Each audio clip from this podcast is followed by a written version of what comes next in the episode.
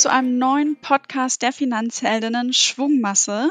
Mein Name ist Katharina und ich sitze immer noch in meinem Homeoffice und wie ich es nenne, im weltbesten Studio, nämlich auf dem Fußboden. Meine Leitung geht heute in die Richtung, in Richtung Köln zu Javi Hameister und ich freue mich sehr, dass sie sich die Zeit nimmt für ein Gespräch. Ich durfte schon bei ihr im Podcast zu Gast sein und äh, darüber werden wir sicherlich auch gleich nochmal kurz sprechen. Und heute drehen wir den Spieß einfach mal um und ich darf ihr alle möglichen Fragen Fragen stellen. Und ja, Javi, toll, dass du mit dabei bist. Hi Katharina, danke für die Einladung. Ich freue mich sehr auf unser Gespräch. Ich mich auch, denn ähm, ich denke noch gerne an unser gemeinsames Gespräch zurück. Da war ich, muss ich zugeben, auch ein bisschen aufgeregt, weil normalerweise bin ich ja immer in der Rolle der Fragenstellenden und äh, da hast du mich mal interviewt und äh, gelöchert für deinen Podcast. Aber bevor wir so richtig einsteigen, magst du vielleicht mal so ein ganz kurzes Intro geben? Äh, wer bist du? Was machst du? Und vielleicht dann auch direkt nochmal so einen kleinen Hinweis, äh, was für einen Podcast du machst machst. Ja, sehr gerne. Ich bin äh, Yavi, 33 Jahre alt und habe zwei Kinder im Alter von zwei und vier Jahren und auch einen Ehemann dazu. Das äh, muss ich immer dazu sagen, weil manchmal wird halt immer gefragt, wieso erwähnst du deinen Ehemann nicht? Naja, und ich äh, lebe bei Köln und bin selbstständig im Bereich und dann wird's immer kompliziert und ich brauche immer ein bisschen länger, um zu erklären, was ich eigentlich mache. Im Grunde genommen produziere ich Content auf verschiedenen Plattformen. Also meine stärkste, stärkste Plattform ist tatsächlich noch ganz klassisch der Blog. Man möge meinen, er sei schon ausgestorben, aber nein, der Blog natürlich Instagram, äh, der Podcast, Moditieren leicht gemacht, den ich jetzt seit etwas mehr als einem Jahr mache und in dem ich total aufgehe. Bin Autorin, war eigentlich jetzt an meinem dritten Buch dran, aber das ist eine längere Story. Dieses Jahr wird kein drittes Buch erscheinen, aber dafür ganz viel Content auf den anderen Kanälen, die ich bediene. Und ähm, genau, das ist eigentlich alles. was mich zumindest beruflich ausmacht. Jetzt habe ich direkt zwei, zwei weitere Fragen aus dem, was du erzählt hast. Zum einen, äh, was sind so ein bisschen die Themen, um die sich dein ganzer Content dreht? Also welchen Fokus ähm, hast du da? Und äh, Muditieren, woher kommt dieser Begriff? Also tatsächlich habe ich damals angefangen, während meiner ersten Schwangerschaft, ganz klassisch mit Fitness. Ich bin auch Fitnesscoach und ähm, Ernährungsberaterin, eigentlich im, auf dem zweiten Bildungswege, weil studiert habe ich Germanistik und Kunstgeschichte und komme eigentlich aus dem Journalismus. Aber Fitness war schon immer meine Leidenschaft und habe es auch ein bisschen professionalisiert. Und somit war mein Account ursprünglich, weswegen er Yavi Moves heißt oder Mama Moves der Blog und Yavi Moves Instagram. Es ging einfach um Bewegung und zwar die körperliche Fitness. Irgendwann fand dann ein Umdenken statt. Irgendwann habe ich begriffen, dass ich Fitness gar nicht mehr nur so in diesem klassischen Sinne, also wie werde ich, wie werde ich schlank, wie werde ich fit, wie baue ich Muskeln auf, definieren will, sondern vielmehr in dieser tatsächlich ja irgendwie mentalen Body-Mind-Connection und habe den Fokus doch stark verlagert Richtung mentale Gesundheit. Damit meine ich also wie führe ich ein Leben in hoher Lebensqualität, wie auch immer ich das definieren möchte, aber wie komme ich dahin, dass ich wirklich morgens aufstehe und happy bin in meinem Leben und wie komme ich mit Energie durch den Tag. Also dazu gehören natürlich viele Elemente. Ähm, zum einen äh, die Ernährung, die ich immer noch gerne und viel thematisiere, aber auch die körperliche Fitness, die ebenfalls dazu gehört, aber dann auch eben Mindset. Und darüber spreche ich viel in meinem Podcast. Also wie kann ich mein Leben so gestalten? Wie kann ich meine Gedanken so gestalten? Ähm, wie kann ich planen? Wie kann ich organisieren? Wie kann ich einfach durch den Tag gehen und am Ende sagen, okay, ich führe ein glückliches Leben, so wie ich es gerne führen möchte und eben auch als Mama. Da kommt der Begriff her. Also Meditieren ist eben äh, ja eine, eine Symbiose aus äh, äh Mutti und meditieren und soll einfach sagen, hey, du kannst auch als Mama äh, gechillt sein, denn es ist alles eine Frage deiner Einstellung. Es ist alles selbst gemacht, alles in deinem Kopf der Stress, den du empfindest, er ist in deinem Kopf und es gibt Wege, ihn zu reduzieren und davon erzähle ich. Das klingt ähm, absolut interessant und ähm, ich folge dir ja auch schon eine Weile, hauptsächlich auf Instagram und beobachte da, wenn du deine, ja, so Yoga-Sessions und deine Gedanken, die du auch so ein bisschen hast, da ähm, teilst, finde ich auf jeden Fall ähm, sehr interessant. Aber wie bist du in dieses, ja, Manche nennen es dann ja auch Influencer-Dasein. Wie bist du da so ein bisschen reingekommen? Du hast gesagt, du hast während der Schwangerschaft gestartet mit dem Sport. Ging es da dann auch los mit, mit dem Blog und, und irgendwie Insta? Oder also aus welcher Motivation oder wann, wann ging es da los? Ich hatte nie die Motivation, das äh, quasi zu monetarisieren und da, daraus einen Beruf zu machen. Ich glaube, den gab es damals so noch gar nicht. Aber ich kam ja schon aus dem Journalismus. Ich hatte zuvor schon eine Redaktion, nee, zwei Redaktionen geleitet. Eine noch während des Studiums, die andere danach hatte schon ganz, ganz früh einen Blog einen eigenen, in dem ich halt eben auch so, so quasi so Lifestyle-Themen bequatscht habe, ganz klassisch irgendwie so mit WordPress entworfen.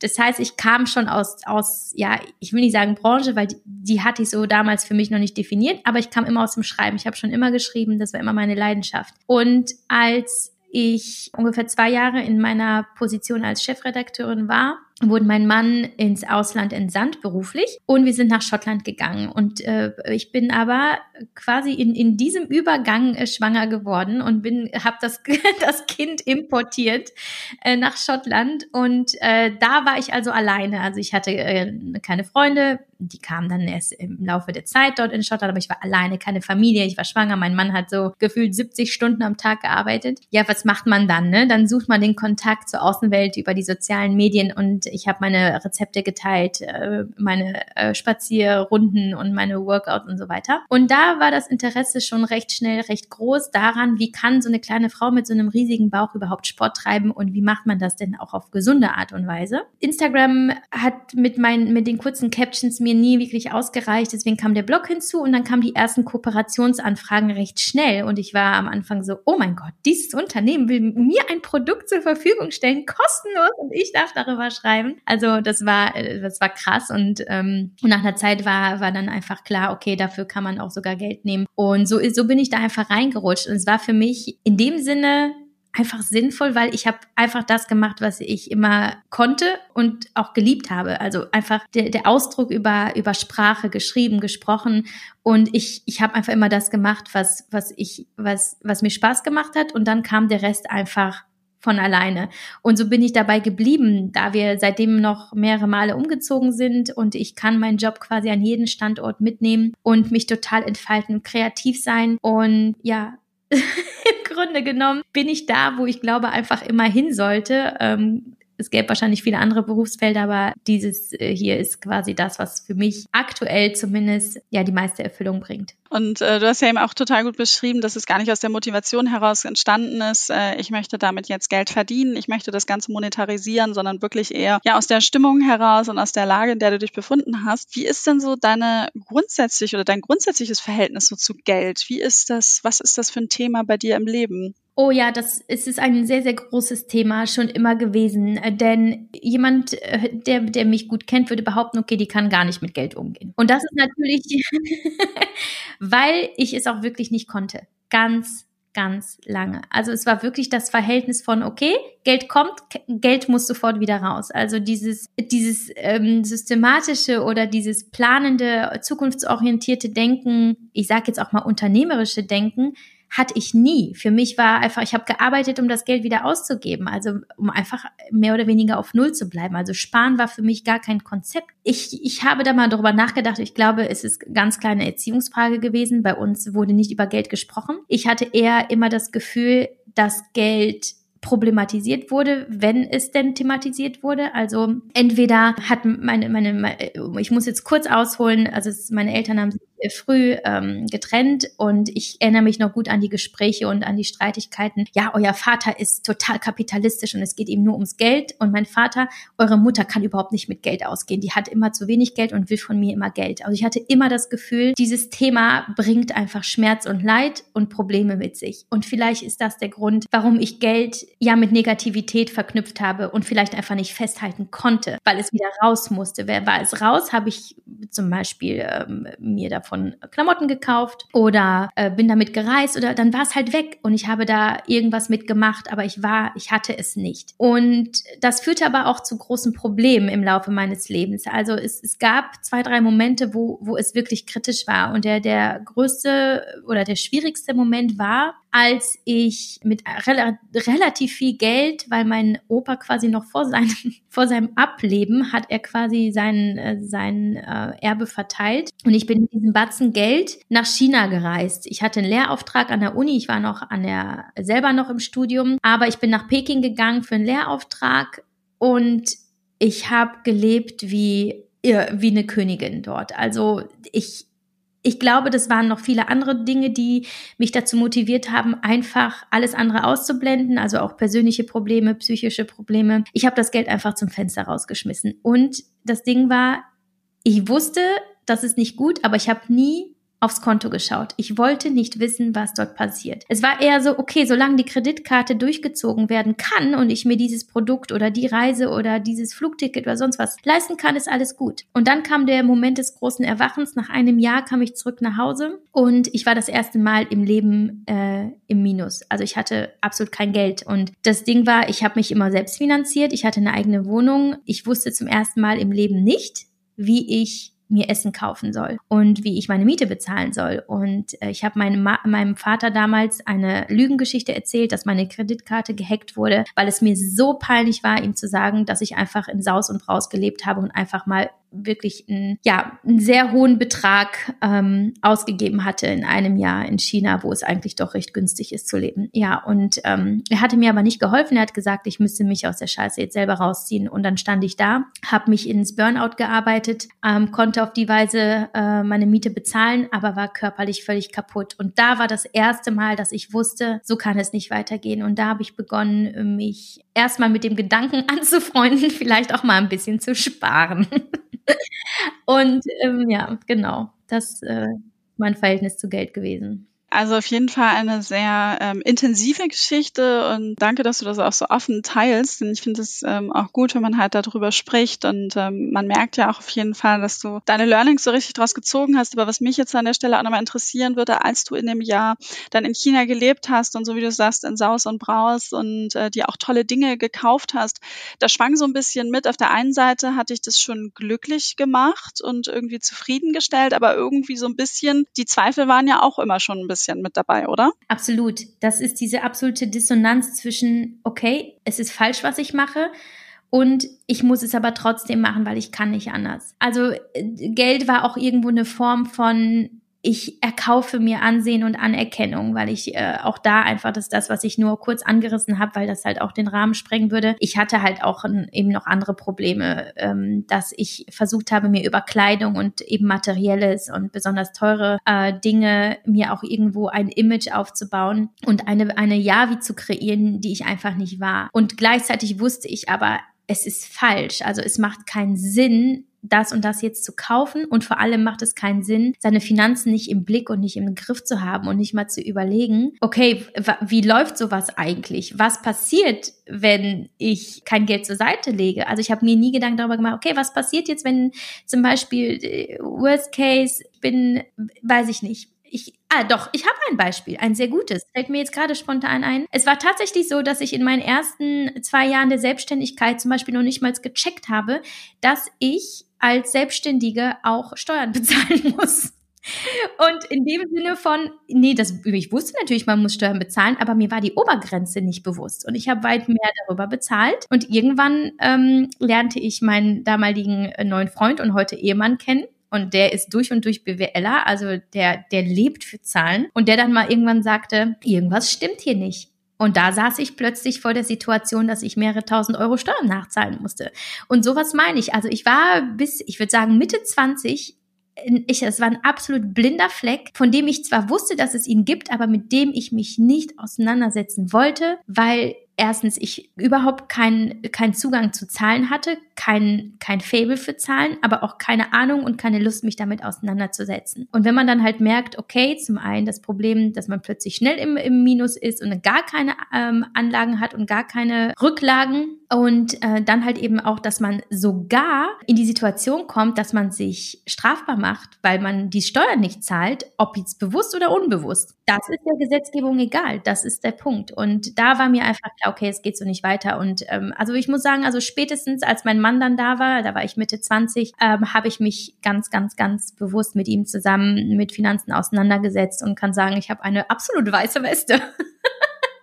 und auch einfach jetzt ein bisschen Know-how. Ich bin zwar immer noch nicht, ich setze mich da zwar nicht super gerne hin, aber ich mach's und das wirklich intensiv und regelmäßig. Du hast jetzt eben in deiner Erzählung so ein bisschen zwei Phänomene beschrieben. Auf der einen Seite ähm, das Thema gerade in deiner China-Zeit, dass du halt ähm, auch über den Konsum hast, versucht Dinge zu kompensieren und halt auch die ganzen Ausgaben darüber so ein bisschen verloren hast. Und auf der anderen Seite das Thema, dass du auch gar keine Lust hattest und gesagt hast, ich habe gar keinen Bezug dazu. Jetzt rückblickend, was würdest du jemandem raten oder wenn sich jemand in so einer Situation befindet und sich da auch vielleicht auch sagt, ach Mensch, hm, das äh, hört sich vielleicht auch nach mir an oder könnte sein.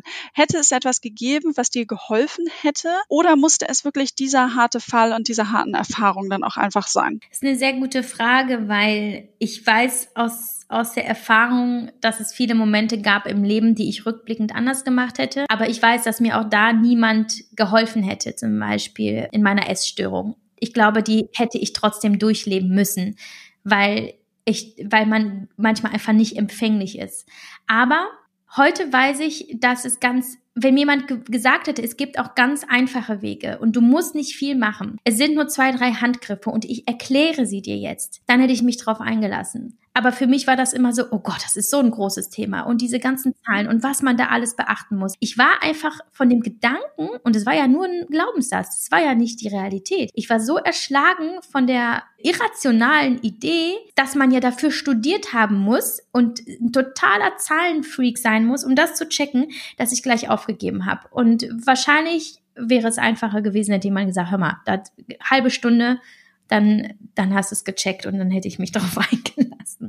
Und jetzt hast du genau so einen Freak zum Ehemann, äh, so, das, so ein Zahlen, Zahlenmensch. Ich glaube, ja, ich sage ja immer, das Leben, das Leben schickt einem die Menschen, die man braucht. Absolut. Und äh, ihr ergänzt euch in dem Thema. Und was ich aber auch toll finde, dass du das halt auch beschreibst, so, hey, er hat sich gemeinsam mit dir hingesetzt und hat nicht gesagt, so komm, ich mach jetzt mal für dich, sondern halt auch, dass du ihn genutzt hast als Quelle, dass ähm, ja er das dann mit dir auch irgendwie gemeinsam macht und äh, dich da auch fit machst.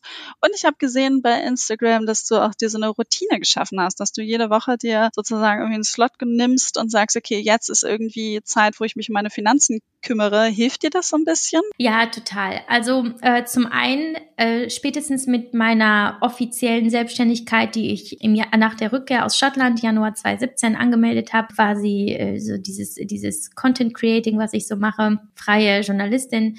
Ähm, spätestens da war ich ähm, auch monatlich äh, im Austausch mit meinem Steuerberater, Buchhaltung, also dass ich da auch gesagt habe, ähm, dass das jetzt einfach dazugehört, dass ich auch als, auch wenn ich im kreativen Beruf bin, bin ich auch irgendwo Unternehmerin und das bedeutet, da geht es auch um Zahlen. Mittlerweile ist ja aus, aus einer äh, Yavi, aus einer singulären Yavi sind auch zwei Menschen geworden in meiner Firma und da spätestens, wenn man weiß, man verantwortet nicht nur seine eigene Zukunft, sondern auch die eines anderen Menschen, weiß man, wie dringlich es ist, dass man es nicht auf die leichte äh, Schulter nimmt. Ich würde sagen, also zum einen die äh, Zusammenarbeit mit meinem Mann, der äh, der da ja aber auch sehr drin aufgeht und es immer wieder einfordert und ob ich Lust habe oder nicht, dass wir uns da regelmäßig hinsetzen und mal schauen oder dass, dass er überlegt, okay, wie viel musst du jetzt für deine Rentenversicherung ähm, zur Seite legen? Also er rechnet mir das dann alles vor, wo bin ich in ein paar Jahren, wenn ich jetzt so und so viel zur Seite lege und wie viel nicht. Und das sind so Themen, ja, die würde ich halt einfach wahrscheinlich so in mein Rentenalter verschieben und da ist es dann definitiv zu spät. Also das, das ist etwas, äh, da ruhe ich mich noch ein bisschen darauf aus, dass ich halt quasi einen Profi an meiner Seite habe. Aber er, wie du schon sagst,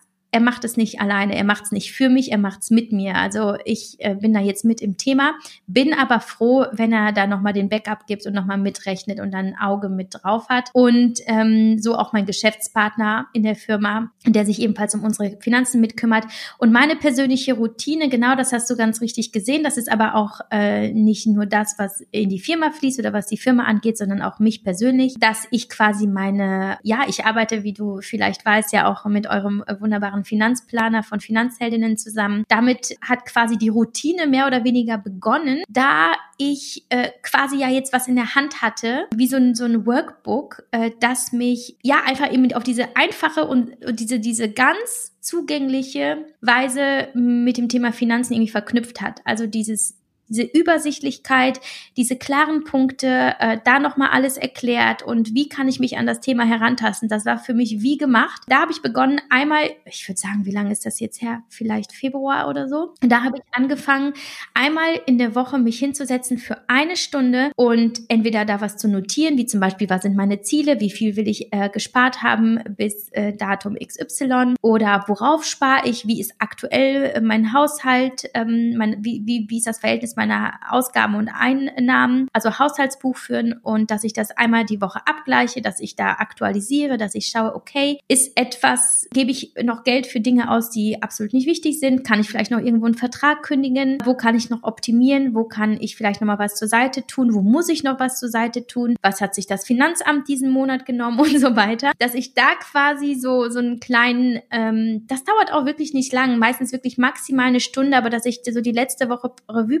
passieren lasse mir da Notizen mache und einfach merke, ich habe die Kontrolle über die Situation. Das heißt, ich weiß ganz genau, was auf meinem Konto los ist. Ich weiß ganz genau, wie die Entwicklung ist. Ich weiß, was ich eventuell optimieren muss, um das, äh, um, um die positive Entwicklung zu fördern oder um die negative aufzuhalten. Und das funktioniert halt äh, ganz gut. Ne? Natürlich zusätzlich mein Monatsabschluss, den ich ja für meinen Steuerberater sowieso mache, wo ich da nochmal wirklich äh, schwarz auf weiß habe, oder unterm Strich sehe, was passiert ist. Und es geht gar nicht darum, in jedem Monat einfach perfekt zu sein und dass es alles immer optimal läuft, sondern einfach erstmal um das Gefühl für die Finanzen und dieses Gefühl, okay, die tun mir ja gar nichts. Das Thema tut ja gar nicht weh. Es ist doch alles in Ordnung. Und so als, als Fitnesscoach kann ich nur sagen, ich, ich, ich vergleiche das gerne. Also wenn ich abnehmen möchte, zähle ich Kalorien in der Regel. Das ist zumindest die sicherste Methode. Und ähm, öffne meine App und trage meine Lebensmittel ein, gucke am Ende des Tages, was ist passiert gehe ich auf mein Ziel zu. Und genauso sehe ich das jetzt auch mit den Finanzen. Möchte ich auf ein bestimmtes Ziel zugehen, muss ich halt schauen, was, was gebe ich an Input und was geht an Output rein und wie kann ich das Verhältnis beeinflussen. Und ähm, das habe ich auch meinen Klienten immer gesagt. Also möchtet ihr abnehmen, äh, dann ist es wie mit euren Finanzen. Behaltet euer Konto im Blick. Und es geht also wirklich einfach für mich persönlich nur darum, dass ich die Kontrolle habe und dass ich merke, okay, ich habe es in der Hand und es ist auch wichtig, dass ich es in der Hand habe, weil davon ja auch meine Zukunft abhängt und im, im schlimmsten Fall ja sogar die Zukunft meiner Kinder. Jetzt hast du eben auch so diesen Prozess nochmal beschrieben, dass du dich halt hinsetzt, einmal in der Woche, auch unter anderem Haushalt Haushaltsbuch führst, was sehr löblich ist. Und man muss ja auch nochmal sagen, dass natürlich so deine äh, Finanzlage auch immer ein Ticken komplizierter ist aufgrund der Selbstständigkeit. Da sind einfach nochmal viel mehr Dinge zu beachten, als wenn jetzt ich als normale Angestellte äh, mich im Privaten sozusagen da meinen Dingen beschäftige. Aber ich bin ja auch immer absolut eine Freundin davon, wenn man so ein bisschen so ein Belohnungssystem hat. Und jetzt sagen wir mal, du sitzt an deinem ähm, Haushaltsbuch, hast gemerkt, hey, die Woche lief richtig gut, ich hatte irgendwie, du hattest irgendwie zwei, drei tolle Aufträge, du bist im Plus. Bist du dann auch so jemand, ähm, äh, die dann ein Belohnungssystem hat? Oder ja, wie, wie gehst du, wie gehst du damit um? Nee, ich habe kein Belohnungssystem.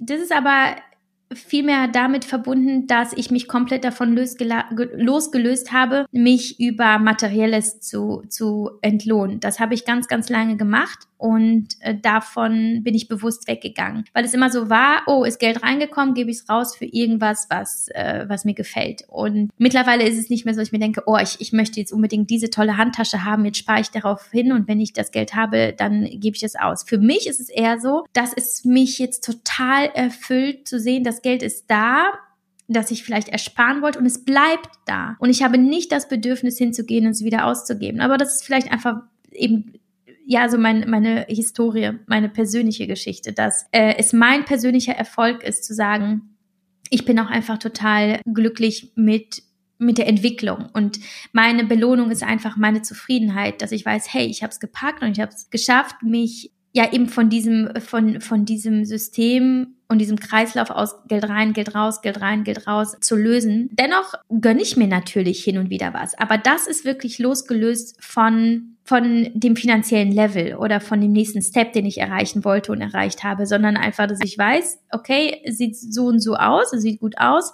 ich, ich kann mir jetzt Produkt XY gut leisten und dann mache ich das auch. Ähm, und das hat aber wirklich nichts damit zu tun, ob ich mich dann belohne oder nicht, sondern einfach, weil äh, ich weiß, ich kann es mir erlauben. Ganz im Intro hast du es ja erzählt, du hast zwei kleine Kinder und spielt bei euch das Thema Geld oder vielleicht auch schon für, für den Großen das Thema Taschengeld schon irgendwie eine Rolle? Nein, nicht wirklich, aber es ist ganz interessant, dass du es ansprichst. Wir hatten vor einigen Tagen eine Situation, da ist mir aufgefallen, dass ähm, der Ältere, der Lias, sich äh, neuerdings sehr gerne im Haushalt engagiert. Also das hat er schon immer, aber teilweise wirklich so, dass er an mich herantritt und sagt, Mama, wie kann ich dir im Haushalt helfen? Und das, und dann war das so, dass, dass ich das, irgendwann habe ich gemerkt, er, er saugt das Wohnzimmer wirklich mit solch einer Inbrunst, aber auch immer wieder mit dem Blick zu mir, dass ich auch feststelle, dass ich, dass er mir hilft.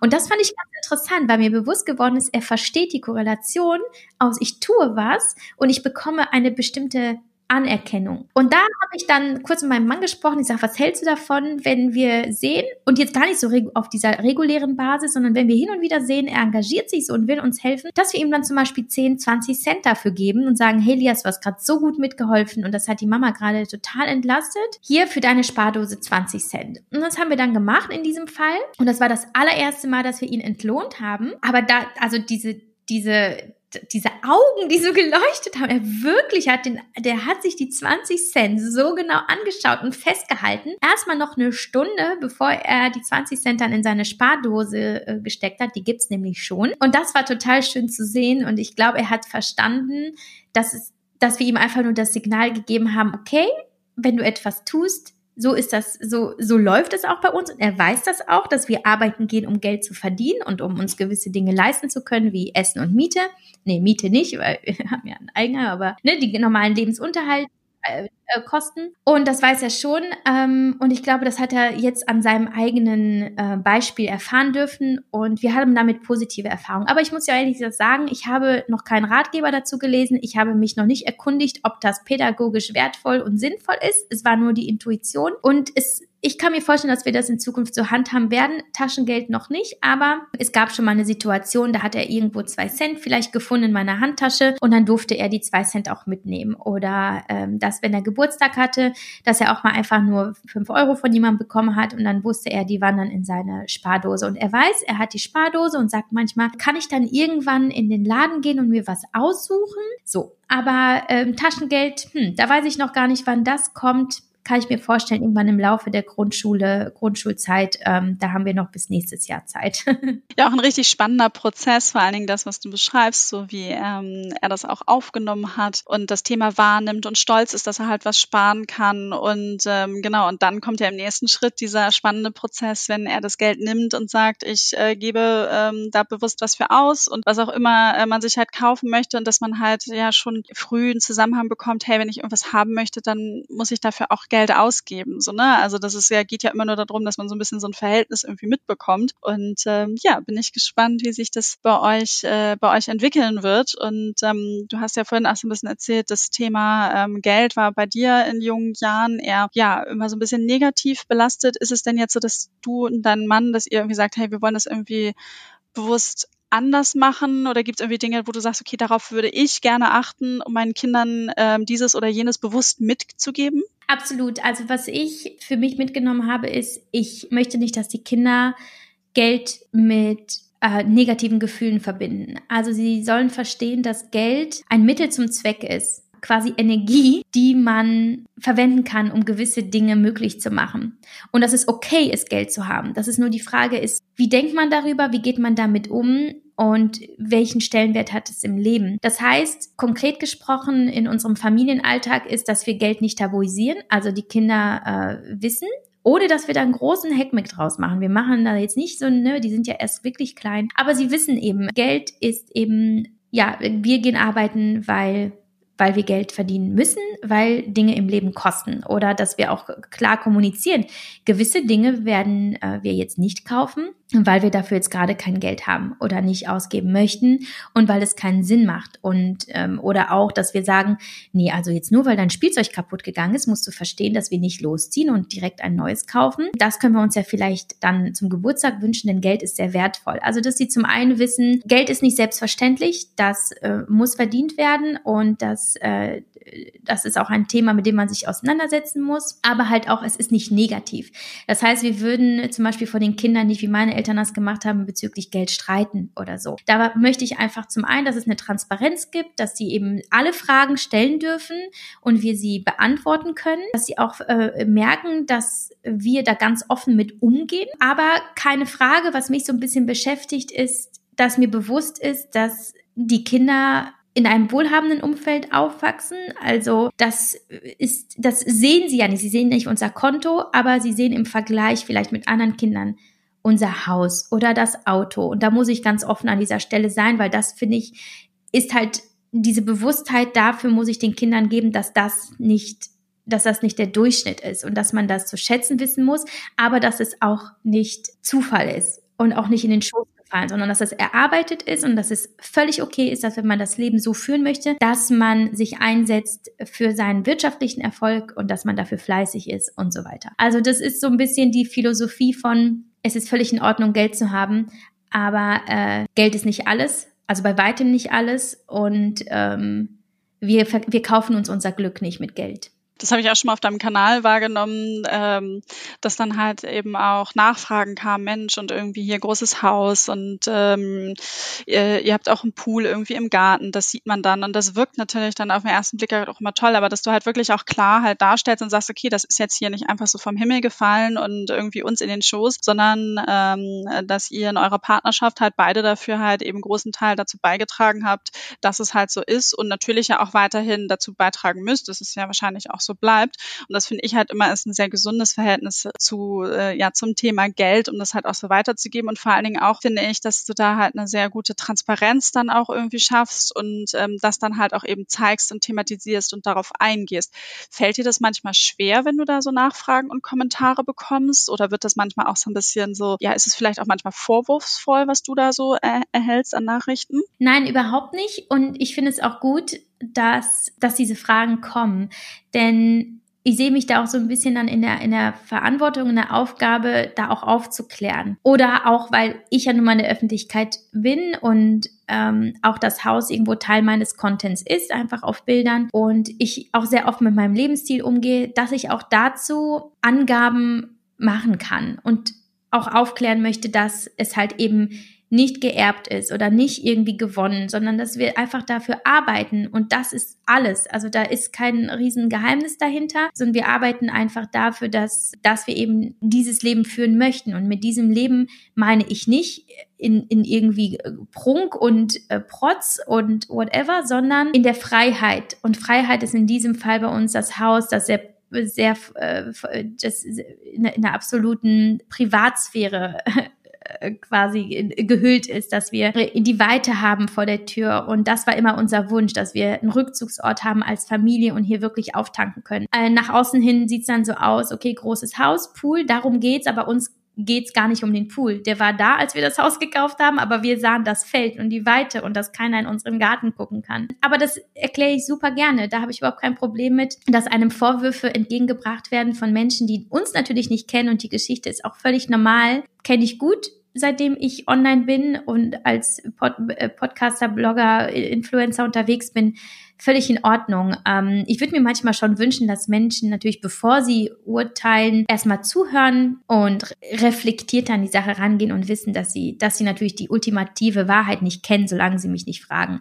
Aber wenn sie mich fragen, gebe ich sehr gerne Antwort. Und das ist bei meinen Kindern eben genauso, dass sie auch wissen, okay, wir, wir haben halt eben dieses Haus und da haben wir auch für gearbeitet, dass es äh, sehr viel Geld kostet.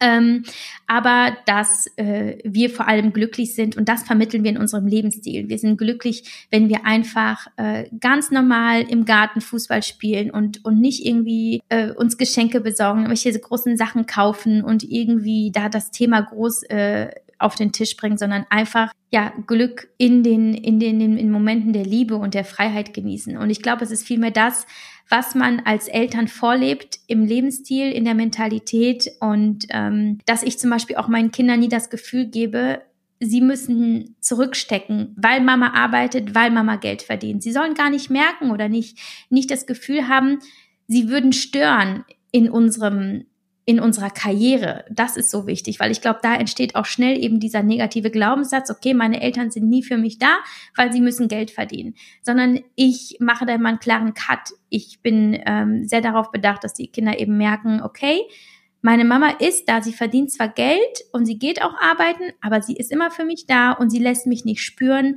dass ich sie belaste und dass ich sie störe. Und ich glaube, in diesem Moment, wenn man, wenn man Geld zwar präsent macht, aber nicht omnipräsent, dann schafft man hoffentlich, das Ergebnis werde ich ja selber auch erst in ein paar Jahren sehen, ein äh, gesundes Verhältnis innerhalb der Familie zu dem Thema Finanzen. Ja, wie ich finde, das waren äh, sehr, sehr schöne Sätze zum, zum Abschluss. Äh, insbesondere hast du eben gesagt, man sollte das Glück in den Momenten und in der Freiheit einfach genießen. Und ich finde, man merkt, wenn du erzählst, ähm, ja, so eine richtige Zufriedenheit und äh, wenn du von eurem Zuhause erzählst, ja, wie dich das Ganze erfüllt und irgendwie auch happy macht, äh, finde ich total toll. Und ich möchte mich an dieser Stelle ganz herzlich bei dir bedanken, dass du so ein bisschen Einblick in deine Geschichte gegeben hast. Dein Verhältnis zum Thema Geld, ähm, dass ich dich mal richtig ausfragen durfte. Ähm, wer Lust hat, sich das Podcast-Gespräch auf der anderen Seite nochmal anzuhören, ähm, wir haben, glaube ich, im Februar bei deinem Podcast gesprochen. Ist das richtig? Ja, ich glaube, das war im Februar. Ich kann den Link auch nochmal raussuchen.